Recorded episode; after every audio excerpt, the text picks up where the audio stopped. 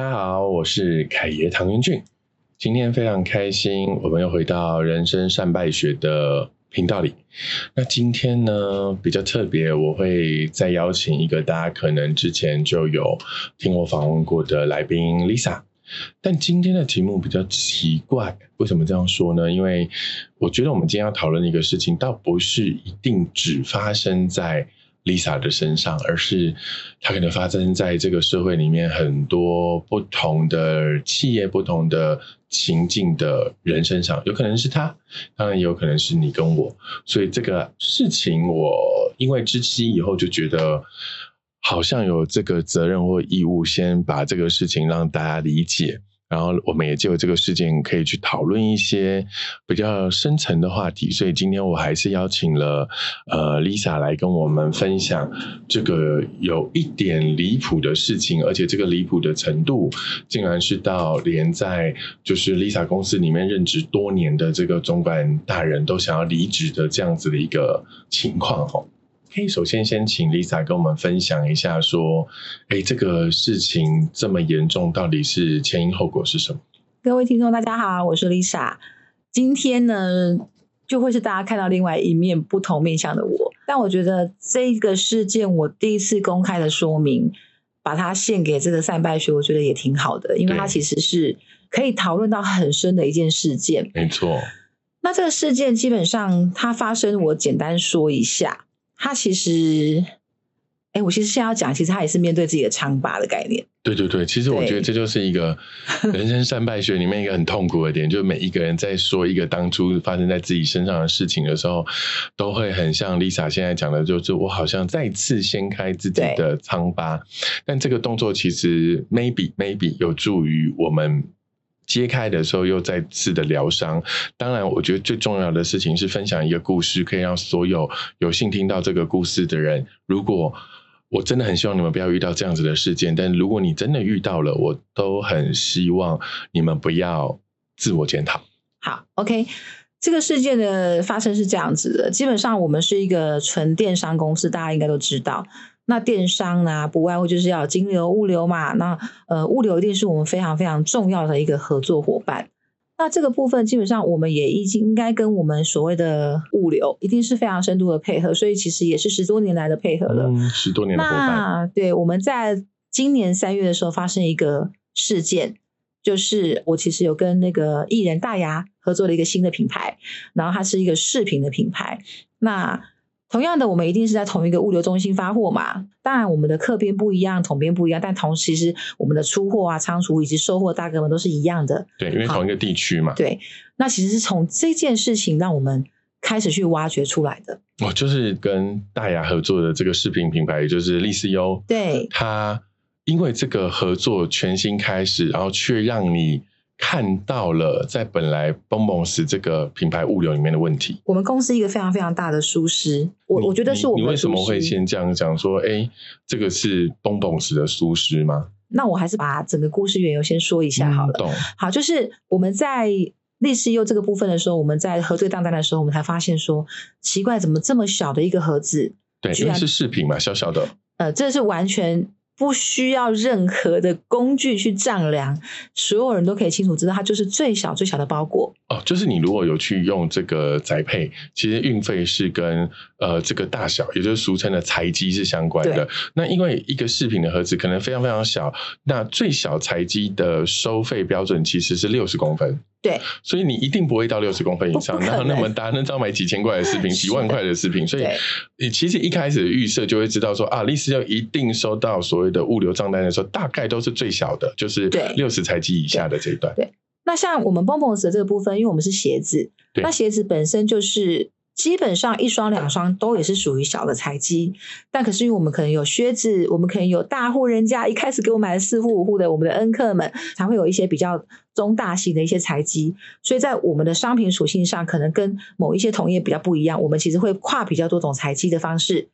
那在利思优在饰品这个部分呢，基本上它一定都是小的啦，它要到加起来一百五十公分财基，那真的就是已经是批发的等级了，已经买了好几公斤了。所以如果回到历史优的角色当然只有六十公分以下采集是很正常的。那如果回到鞋子，就像您说的，对女鞋来说，其实有可能你买一双还是在六十公分采集的，那你可能要买到四双以上，你才有可能是所谓的一百五十、一百二十公分以上的采集。所以对我们来说，在整个采集里面，可能女鞋就会有可能四级或者是三级的这个角度去做不同的这个采集的收费。对。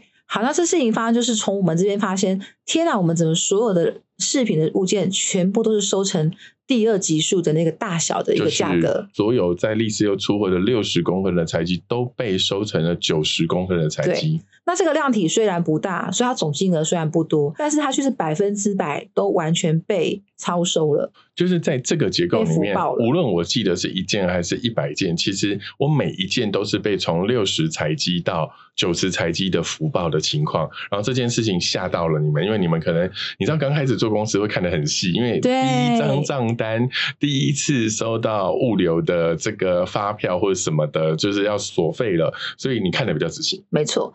然后接下来呢，我就觉得不对劲，我们就开始去查我们所有的呃过往的，就是开始看鞋子。然后我就整个觉得哇，越挖越深，越挖越深，才发现你因为利思优的这个对六十报成九十的福报，你回头看蹦蹦石的时候，才发现 Oh my God！我这么多年来信任的这一个所谓的供应商，也就是所谓的这个物流供应商，却在很多的这个采集上面做了福报。对。而且是循序渐进式的，就像你说的一样，我们真的也不是这么这么不认真经营公司。对，其实很多的数据我们还是有在看的。对，那只是说，其实我觉得。整个问题的症结点发生的大概在两三年前，是刚好我们家的大总管的时候，那时候他呃备孕，然后怀孕的比较辛苦，怀孕啊，安胎，安胎可能对，然后最后有一些育婴假这样子。那当下其实我们也也有去请请员请新的同仁们，但在接应不暇的情况之下，最后是我一个人去承接他所有的业务。十几个人公司，你只要所有的后勤单位的所有的头就是他就对了。好，那这个部分呢，就是我要身兼的把它扛起来。对。然后就从这个地方出了差错，或是从这个之前就开始有了差错。那它的事情的发生，就是我们之前还是看蛮细的。对。但因为我们的商品属性其实不太容易，真的一笔一笔的查的那么清楚。也因为信任，也因为整个常态下来，价格其实没有很夸张，其实我们都能够接受。所以呢，在非常多年前就没有很扯的物流金额出现的时候，你都会觉得这件事情是一个平衡或平均。因为其实对你们来说，本来就可以很清楚为什么？因为我出一双鞋的这个单子，我就可以对应这双鞋的对的物流单号是收我六十九十甚至一百五的采积。所以这件事情其实，在总管在职就在没有去备运的时候，这件事情是干干净净的。对。可是到后来，有可能因为你同时要管公司，又要承担总管的工作的时候，你可能的想法就是：哎呦，我可能一整天要出个这么多件、几百件，那你在我这边点点点点点很辛苦的同时，好，那我让你先运回这个你们的物流，去慢慢帮我归类，对，就没有现场清点嘛？应该是说，呃，这件事情就是只要在你的费用，你其实你没有看起来整个超乎离离群值很离谱。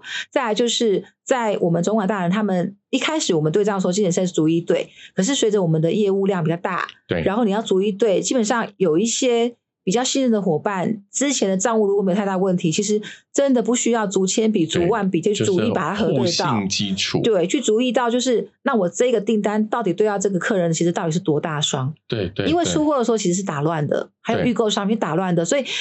账单跟在出货每天的情况，它其实是不一样的，所以其实要查的时候是是辛苦的。后续查跟当下查都是辛苦的，辛苦可以查，我花很多很多的成本时间去查，都是可以查得到的。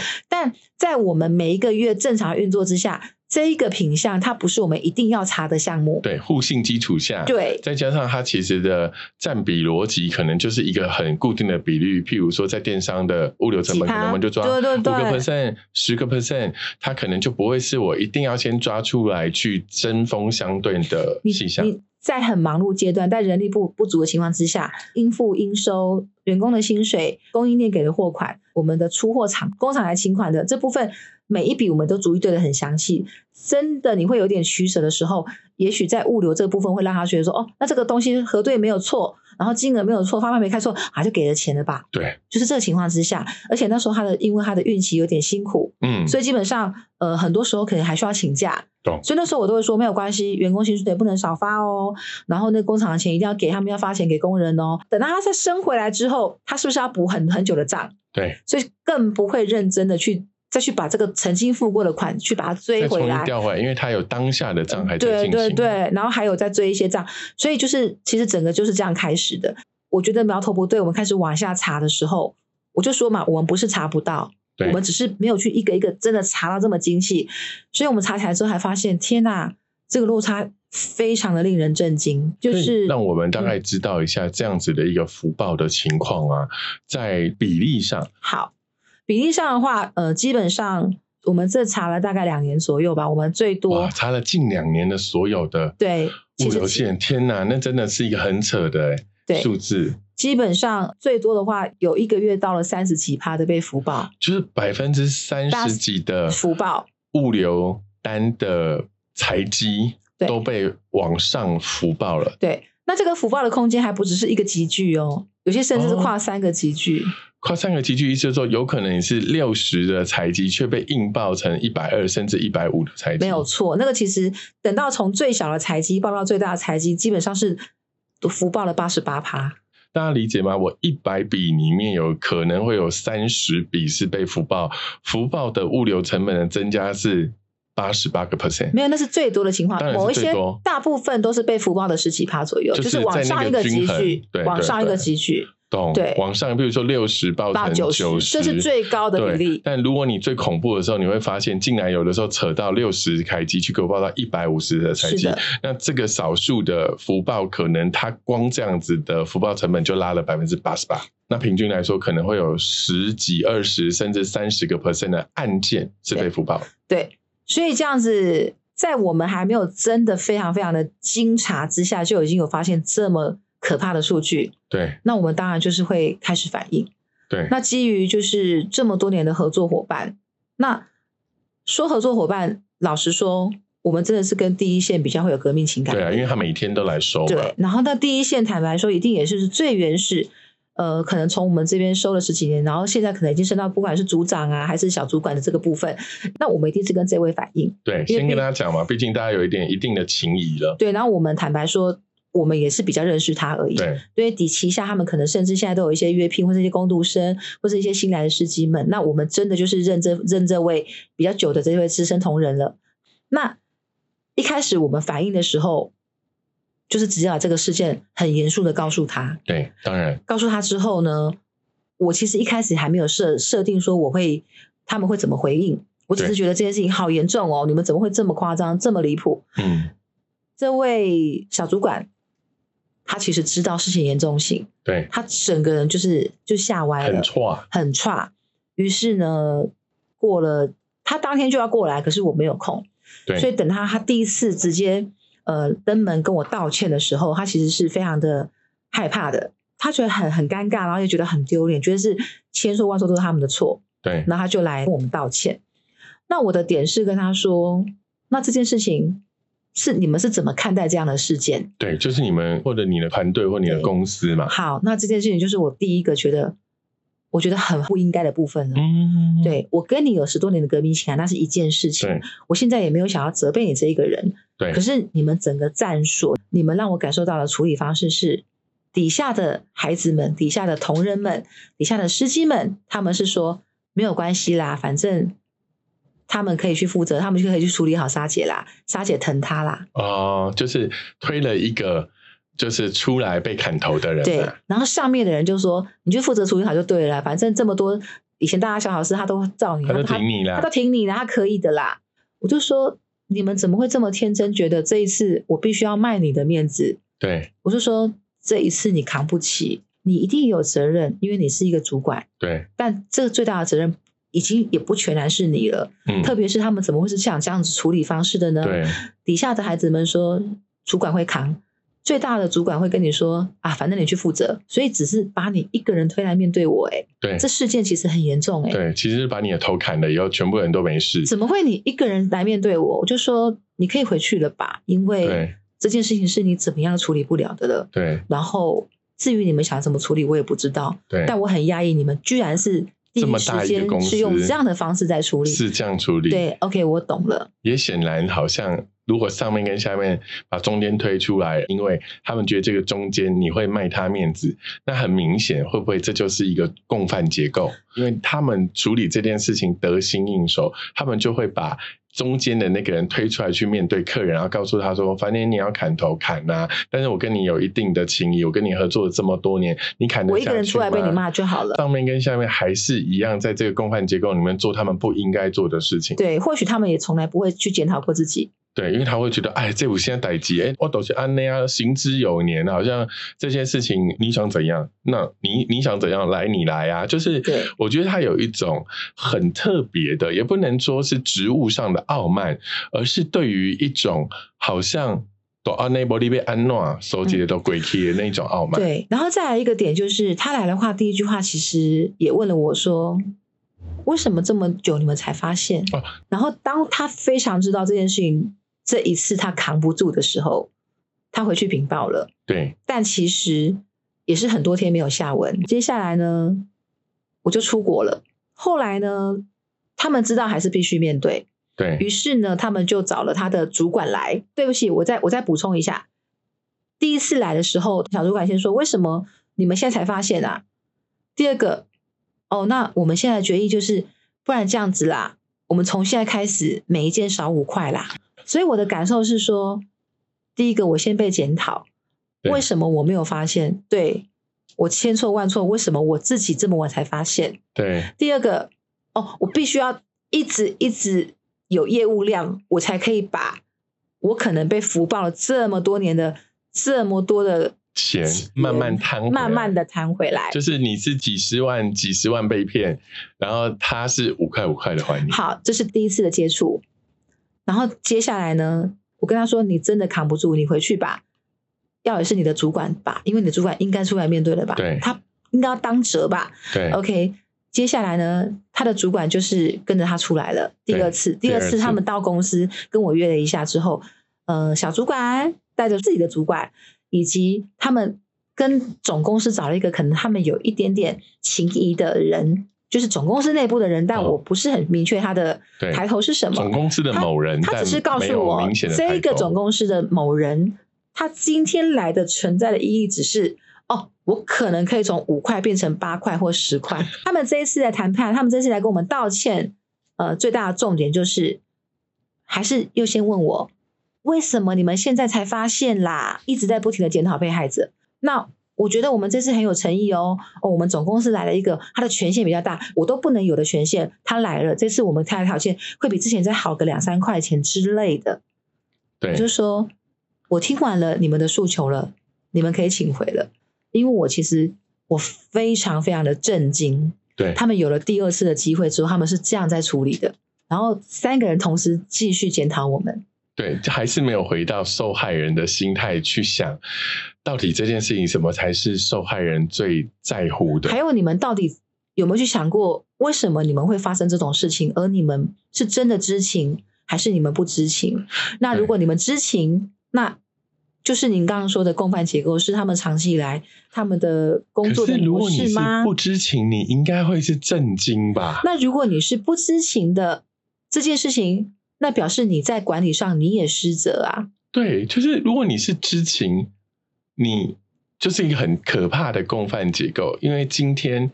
有多少多少的品牌？有的确有很多的品牌商，它是日以万计，哎，日以万计的物流出去的时候，它当然不会每一件的核定。所以，我不认为如果这个公犯结构这样玩的话，受害者只有一家公公司。如果你是不知情，可是你的反应不像是震惊啊，也不像是彻查，又或者是说，你们有没有去检讨自己的流程，然后到底发生什么问题？有没有什么问题？反而是我在反问你们说，其实应该是在这个地方、这个地方这样执行。然后这件事情他们回去之后。他们就觉得，那反正就这样了吧。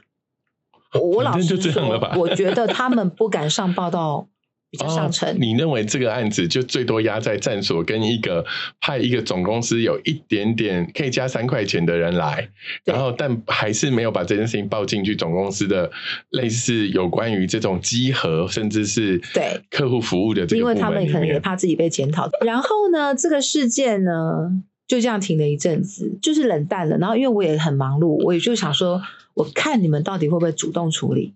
对，OK，果然就是有一点无声无息之后，我就发了纯正信函到总公司。哦，这个时候你就觉得说，哎，你们无消无息这么久也蛮扯的，所以你就发了一个纯正信函进总公司。对，对，不是进中山所，不是进进总公司的，因为我觉得好像应该让他们知道。对，我觉得应该让他们知道吧。就是很像我们常常在说的嘛，有时候我们在聊天嘛，对，你在跟我说哪一个我们同我们的朋友啊，或是我们的一些供应链发生什么事，对，然后就跟你说他们的处理方式，你会问我说，哎，我觉得是不是老板都不知道？对，我们一直在想说，哦，如果如果你不知道，我还情有可能，因为下情不能上达，没问题，因为很多人都喜欢隐藏。可是今天你如果做了一件事情，你存真起来说，我刚才问你，你寄给总公司吗？如果总公司都知道，他如果接下来的反应还是蛮。出乎意料的时候，那就老实说，总公司收到反应又比较不一样了。哦，怎么说？怎么说？我都直接送到法务了，这件事情怎么可能会不知道？对，那他们一定要很严阵以待，因为毕竟一个客户直接发传真信函来讲这个事件，而且是非常明显的，你们的疏失，这个是没有办法否认的事情了。所以呢，他们其实很快就直接去我们律师那边开会了。哦，就是因为他收到存真信函，对，就一函找到了律师事务所，然后就跟律师开会了。那就我的律师的描述，其实到律师事务所那边，他们态度其实是非常好的，而且他们是完完全全就是承认他们的错误。嗯，但是这个时候，他们又做了一样的事情。哦，又做了一样，的因为他们其实当下一直拜托可以跟我通电话什么的，对，他们又做一样事情。我再补充一件事情，在所有的每一次谈判的时候，我们的大总管都跟在我旁边。对，这一次他们的总公司的确有比较高层的来的，可能是业务主管。嗯，好，然后带着他们的法务部，呃，真的是很慎重其事要面对这件事情了。但我觉得他们的本能当中，他们还是在检讨被害人。他们第一句话就是说：“ 我们现在知道是我们的不对啦，但我可不可以问一下？”为什么你们可以这么久才发现？哦，我们福报这么多这么久啊！我这句话真的是击中我心脏哎！我想说，哇，怎么每一次我们都要我第三次的被再度检讨？对，我们真的很糟糕。我们为什么现在才发现？对你为什么管一个公司管的这么不负责任？我们的主管。其实这阵子他其实就是心力交瘁，他非常的自责，对他很痛苦，他很自责，他觉得都是他的错，他怎么会犯这么低阶的错？那对他会这样自责，难道我不会觉得自己很蠢吗？就是我怎么会犯这么低阶的错？因为我对你信任，因为我在呃，你对物流信任，对我对物流信任，而且我对在很多。繁琐事物当中，我先选择最重要、最急迫，我可能一定要很重大集合的事情去处理，而对比较长期培培养的信任感的地方，去觉得没关系，我们就先让他过了。我们就是我们新款先过，我们不要拖人家一天。对，但我们却一直一直的被检讨说：天哪，你们怎么才发现？可不可以告诉我，为什么你现在才发现？每一次就会让我们两个对看一之后沉默，这种心境其实。我不知道怎么形容哎，你真的是觉得天哪，也不是生气了，也不是羞愧，是有点羞愧吗？没有，搞不好他的意思就是说，拜托，就是因为你公司不好好管，所以有漏洞让我们钻呢。我们错了，那你们可不可以不要再一直跟我说你错了？你可以好好告诉我你们错，而你们为什么错？我我的错不需要你告诉我，我会告诉你。好。是因为我们对你的信任，我们合作十三年，我可能到后面的两三年我没有逐一查账，这就是我犯的错。对，那你可不可以告诉我你们到底犯了什么错？你们有人可以告诉我吗？为什么你们第一句话都是问我们，你们为什么没有查到？我觉得蛮有趣的点就是，哎，其实 Lisa，你刚刚说的这几次的见面，他没有一次，哎，从来没有一次针对这个问题发生的原因给你检讨的报告，包含内部流程的改善，是从来没有。但他们每一次只会问一个同样的问题，就是他们可能自己有稍微检讨之类，或者是说，我们觉得可能就是司机哈在刷条码的时候懒得换，但这些都是。很简单的代片面之词，很简单的代就他只跟人说哦，有可能原因是这样，但你从来没有收到一个正式甚至书面的说明，说没有我们发生问题的原因，以及我们杜绝这个问题再次发生的措施或做法，你从来没有说过，或者是我们中间做了多少检讨，我们自己也调查了多少，甚至我们去做了多少的集合，没有。同样到了第三次的这次的谈话，就是第一次就是为什么会有你们不发现，第二个就是。那我可不可以？前两次是用赔偿钱嘛，就是我之后便宜给你五块啊。OK，到了总公司，他们有的比较不一样的方式了，因为他们很清楚知道，他们真的超收很多，浮收很多。对于是，他们就开了一个金额，就说我们真的是非常认真的要来这件事情，所以我们用比例原则，我们觉得我们可以赔你们多少钱？请问你们可以接受吗？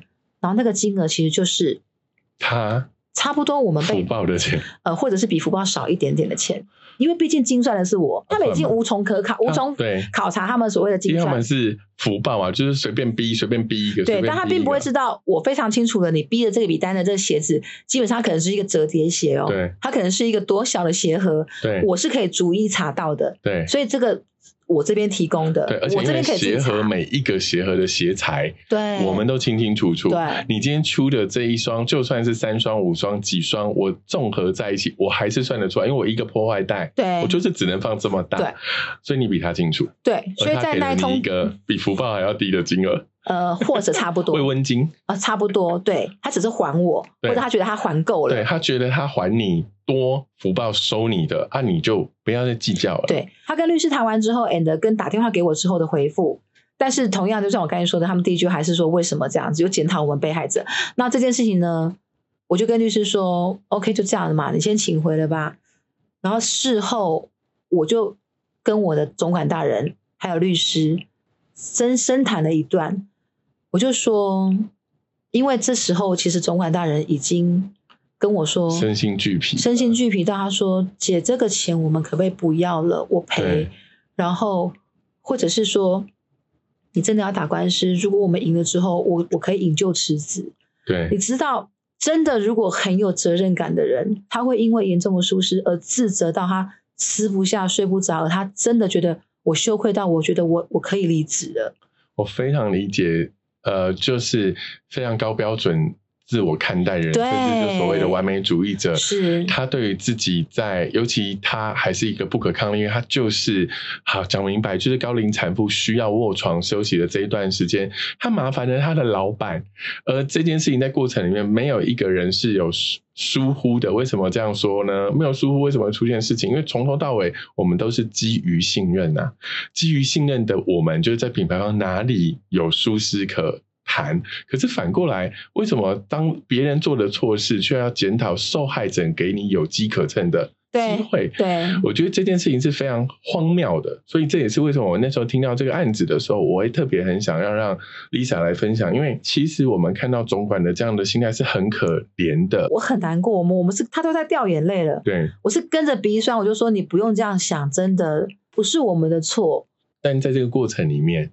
每一次的谈判都是这样子，他都会在那个当下被人家揪出来当一个替代战犯。对，就是明明他就没有错，为什么你们每一个人都要问他？你为什么现在才发现？你为什么到现在才发现？我们逐一每一个月等比例的在。福报你们的钱，第一个月发现我就我就不会了。两年啦，前面的几年你有你有在抓，我们不就是乖乖的吗？原来是这样，哎，所以就那为什么我对这个题目会希望请 Lisa 来分享？还有另外一个层面，就是其实近期啊，我们其实一直都发现台湾社会的氛围有时候很有趣，就是其实当然还是会有层出不穷的性骚扰的事件，也就是这些层出不穷的 Me Too 的受害者，不是只有女生。男生也有，所以呢，这些男生跟女生的受害者其实是已经是受害者，但非常多具有话语权或者是网络留言都会一面倒的检讨这些受害者。我觉得这件事情也是我们要，就像刚刚李嫂说，我们可以很深很深看这个案件，它不是一个商业案件，它是一个为什么这个社会对于被害者的检讨，竟然有时候是多过加害者的。还有，我们是小虾米。对，就是你，你也会发现，其实这些的所谓的好，你不是加害者，但是你在检讨受害者的时候，你难道不是另外一个层次层面的加害者吗？对啊，所以那些受害者就非常痛苦，他在网民，他在有话语的人身上，就一而再、再而三的受到伤害。这也是我认为大家可以把这个例子想到自己身上，因为就像刚刚 Lisa 讲的一句话，叫做还有一个原因啊，就是我们是小虾米啊。其实说实话。他不一定要我这个客户，他也可以活得很好。我们两个不合作，搞不好从某个程度里面受害比较大的，反而是我们家帮公司。是的，对不对？所以我们也听过，在这个过程里面，我相信 Lisa 有很多不同的想法，包含其实连总管都会。自责就是愧疚到，就是帮公司赔掉这笔钱，然后官司打到底，然后引咎辞职。我觉得有很多不同的声音，就像是有一种声音竟然会跟 Lisa 说：“哎，Lisa 你自己要小心哦，如果你闹大，物流以后不帮你送，你会更麻烦。所以你应该要隐忍，你应该不要搞事。”大家有没有觉得听起来真的跟职场性骚扰一模一样？其实我所以我这几个月基本上我就是在一直在，只要一闲下来，其实就盘旋这个念头，就是。对我，我必须隐忍，因为我不止我被福报了，不止我公司其实呃几十万元的损失，我们要一直被检讨之外，我视同为当初的前两次谈判五块五块、十块十块的慢慢还给你的这个行为，我觉得是羞辱。对，其实其实价格真的是一个秀，就是你应该把骗我的钱还给我吧。结果你给我还我方法却是你还要继续用我的服务，而且在这个服务里面我是五块八块的还你。更有趣的事情是在这个过程里面，他随时有机会就可以调整价钱。但比较尴尬的点是我只是事后的东西便宜给你。我不能退休哎，对我还要一定 把这两年业务要盯起来，我要有那个业绩量哦，让你还我不然我我停不到那个出货量，我还赚不回来我这些我可能曾经被超收的钱哎。道歉吗？他真的是一个道歉，还是回到 Lisa 说这个东西你拿到是羞辱吗？你收到是羞辱还是道歉？你是几十万几十万的福报骗我，可是你却五块五块五块的还我，而且我们可能就像你说的一样，我们接下来要面对的是。你说，如果只有你们有这个提供这个服务，但面对这件事情，我必须隐忍吗？对，就是这件事情，就是回到很多更好玩的声音。就比如说，当你今天职场新造，就会有一票同事跟你说：“你不能讲。”我跟你说，他是总经理，你讲的你工作都不保。对，现在这个例子一模一样。第二个就是他会说：“我告诉你，他家大业大，摸你的那个人家里面是律师世家，整排律师陪你玩。”所以。这个小菜米这三个字真的是重，这怎么叫重？就是生命的重。为什么？因为我们好轻哦，我们真的轻如鸿毛。因为在这个商业环境里面，我们小的品牌真的就是没有什么立基点可以跟大财团 fighting。对，就是我很沉重的点是，我第一次谈这么严肃的话题，我第一次这么明显的把自己的疮疤挖出来给大家看。或许在很多其他老板啊，或者其他大男生们，就是一件事，就是哎呀，透等来的后。不就是什么费用？就是会觉得可大可小，那个金额就是跟他福报你的金额差不多的那个金额，你收起来就好了。对，就是大家会觉得说可大可小，你有病？你有事吗？你你必须要闹那么大吗？或者你需要把它想那么深吗？拜托，你你你有什么毛病？为什么病？但我不知道我。这根刺就是在我跟我们总管大人，而且我看到他水汪汪的眼睛，我看到他哭的那个样子，我觉得说这件事情不对，我不应该不应该是这样。其实我们已经被福报了，我们也没有因为被福报那些钱，我们公司的经营不善而倒闭。但我们拿这笔钱到底是应该怎么处理？说到这个，他们最后一次啊，有拜托律师让他们来跟我讲话。对，然后那一次呢，就求我说，拜托你们啦，还是让我们总公司的业务的大头来让你们讲。然后那次我们录了很久之后，我终于最后一次，所以你要想，我给他们四次机会，有一次是律师个人，我们两个小女子啊，小女子体积不小，但你知道，女女人面对这么多男人，到最后一次是一个很大的阵仗，还是来了，所以我其实给了三次我亲自面对亲自出马的机会，跟一次他们去找律师的机会。好，那这一次来呢，其实他们只是也问我说，那我想怎么样？我说其实我真的没有想怎么样，只是因为你们花了这么多次的时间，我必须要用这么多次才让你们公司去正视到这个问题。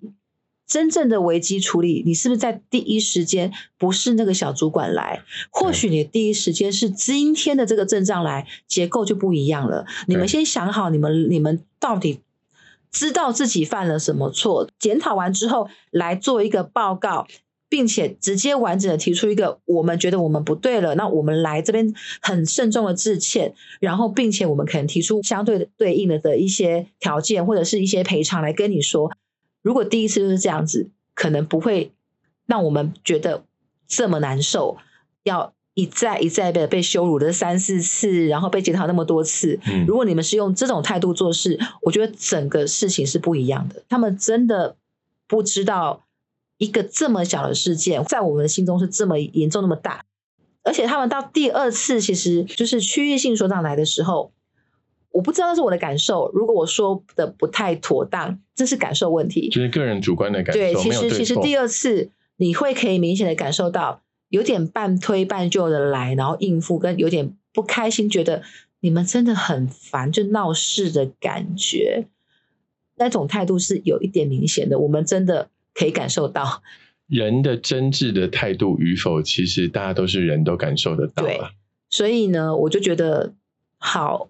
这件事情我真的不是你们眼中看的那个小事，它对我们这些小虾米而言，它真的是大事。其实这件事情也对应到我们在凯身边学习到的各种危机处理。其 实我越看越多，对我就一直跟你说这个事件，我觉得他们是处理的很不恰当，以至于我常常看你说，其实当你在第一时间没有处理好，它后面会越演越烈。当然，那我觉得。我觉得这件事情在我的内心，在我们蹦蹦斯的这整个团队里面，它已经被延上了。对，而我用了很多的方式在思考，我真的就直接去诉诸法律吗？其实这条路我还是可以继续走。那我现在有没有继续走？我现在还在保留。但我现在选择用剖析自己，跟我觉得我们诚实面对，然后把这件事情叙述出来。原因是因为我觉得我可能可以让更多的同业朋友们知道，说哦，原来我们很多，我们每天在那边。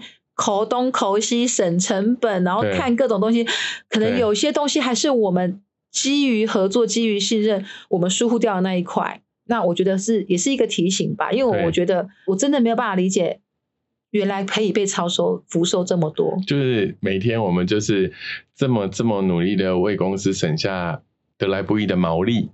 可是，其实，在这个过程里面，你知道，在包梦的实际的案例里面，就是你百分之十到三十的案件是被福报。那福报里面最扯的这个易收，竟然会超过八十八个 percent 的成本。所以，在这个结构里面，奉劝各位一句：虽然 Lisa 选择了一个跟别人不太一样的处理方式，是因为很多人都会觉得，那你就去告啊，告的确会是选项之一。可是实际上，对于律师们的建议，当然也就会是说没问题啊，你告，但是你大概也会得到差不多那样子的一个安慰奖。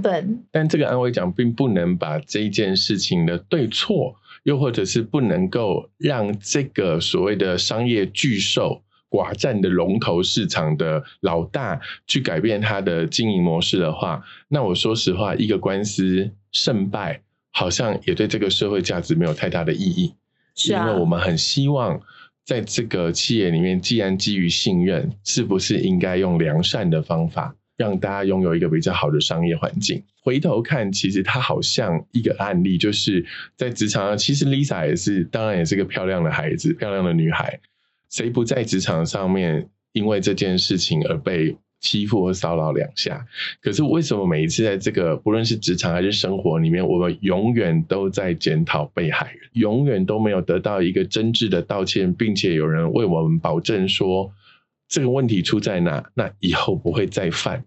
在这个结构里面，我们其实三次亲自的沟通跟一次律师的沟通。B o 也就是品牌的当事人，从来没有得到一个合理的解释，甚至没有办法信任这件事情是不是已经完全被杜绝了，还是一个个案？好，来说到杜绝这件事情，应该这么说，他们中间其实也有提出说，那你们可不可以告诉我们，我们到底复收了多少？所以其实坦白说，就是回归到所有的举证还在我身上，我的举证会不会被认列？这是一个另外一个情况，这是第一个他把球往你身上砸的过程。对，然后第二件事情是是他会不会被杜绝？答案是没有。我们从事情事经发生到现在，其实是三月份发生，其实是二月底就发生的，因为是二月的账单嘛。我们截至为止，现在已经六月了嘛。我们三四五六仍然被超收。那因为我们现在逐月抓了嘛，逐月抓，因为我们被检讨了，我们要反省。说都是目标，我们要反省，所以我们每个月都刷。但没有 check 呢？但有点可笑的是，为什么只有我在改变？我们每次去集合完之后，其实我们有时候回报，他下个月一样在发生。对他们而言，就是那如果哦觉得我超收是不是？OK，下个月还你呗。我很讶异的是，已经发生了，你们居然到总公司他们都愿意道歉了。但到五月还是超收这件事情，其实我蛮匪夷所思。那真的就是要去从管理上做调整吗？对。而且这一两个月，甚至就是你有你刚刚说的，从最小跨越到最大八十八趴这个比例，其实我蛮蛮无法理解的。就是已经发生了，这个公司这么大，可以这样闹，就是像我们这些人，就是我们真的人非圣贤，谁不会犯错？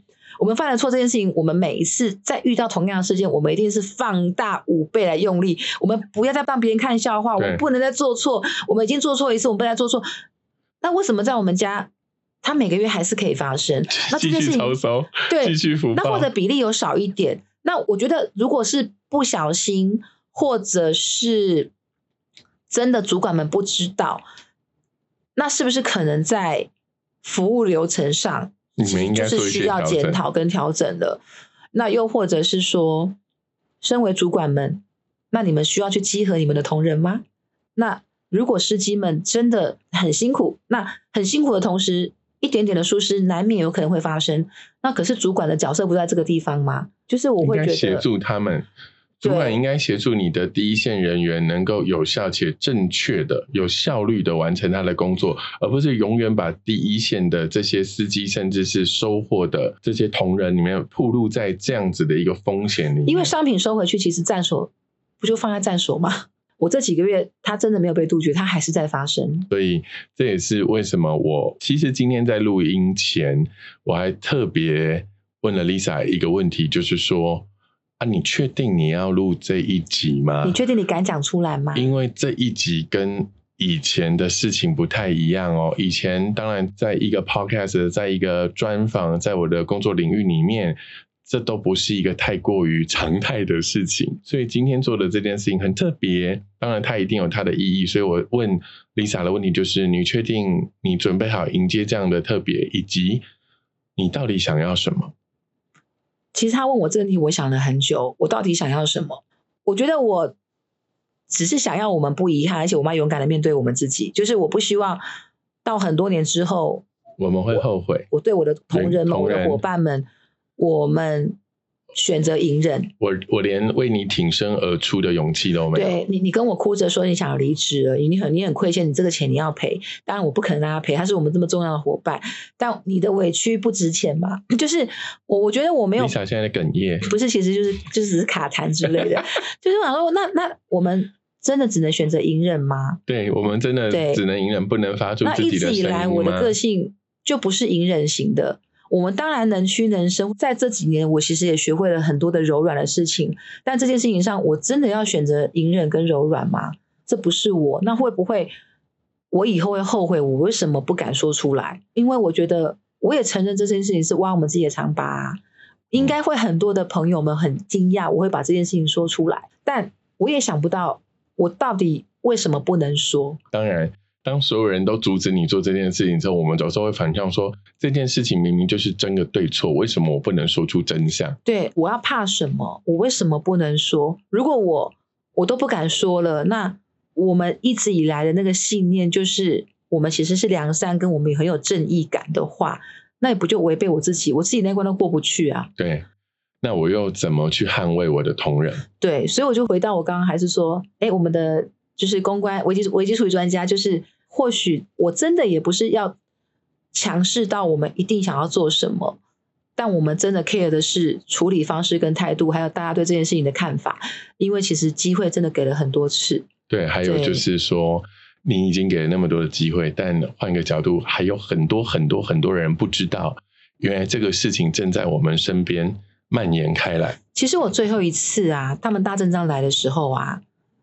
他们先说完话之后，我就跟他们说：“那我把我要跟你们说的话说。我老实说，为什么我今天也赶路的原因是，其实那天跟他们说的话，大致上的核心跟今天差不多。啊，是。然后我就说：你们知道吗？你们每一次都在检讨我们，而你们开出条件都是在羞辱我们。我老实说啦，在当下，他们所有人其实蛮 shock 的。他们或许没有想到是这个层面，他们只是觉得。”哦，金贴贴的喝，那是多少钱呢？那我们犯的错，我们看的平均值，这也是或许这么多大男人们在看事情的角度，我给了你们一个想法跟一个方向，就是很多时候不是只有这样在处理事情，你们要去想，不是一个数字的问题。我我觉得他们蛮 shock，就是哦，怎么会这样的一个事件，你你却是这样的跟我们说？我觉得他们是震撼到最后，他们自己说不出话，就鞠躬就离开了。懂对，好哦。今天的那个案例分享比较沉重，很沉重。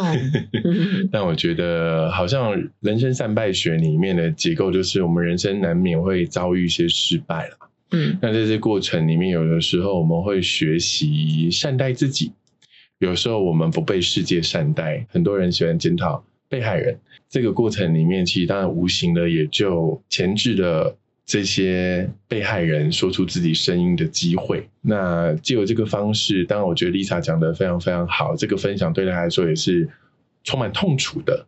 可是为了自己不要违背自己的良心，当然也为了同仁，因为作为一个好的主理人，的确真的应该是与同仁风雨前行。所以基于这个立场，他讲话。但是他也很希望让很多，如果你是一百八十九万中小企业里面有用这个物流服务的，或许你也应该，我现在没有检讨你们哦，或许你们也应该提醒大家可以，对，我们是互助会啦，是互助会，提醒大家说，哎，什么地方也可以注意一下啦，对，或许那些小地方，你跟我们一样，我们当初也是基于互信。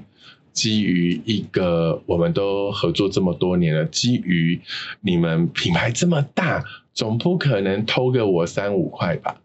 但有的时候事情就会发生。那我更不希望的是，当你们发现这件事情以后，当你提出来了以后，你觉得你很孤单，你觉得你不敢讲出自己的声音。如果你有跟蹦蹦是有一样的感觉，请你不要觉得害怕。因为你可以写信给我们，你可以留言给我们，因为你知道我们其实已经在走向更好的世界的路上。你可以跟我们一起前行，让这个商业环境，让这样子的良善得以进行。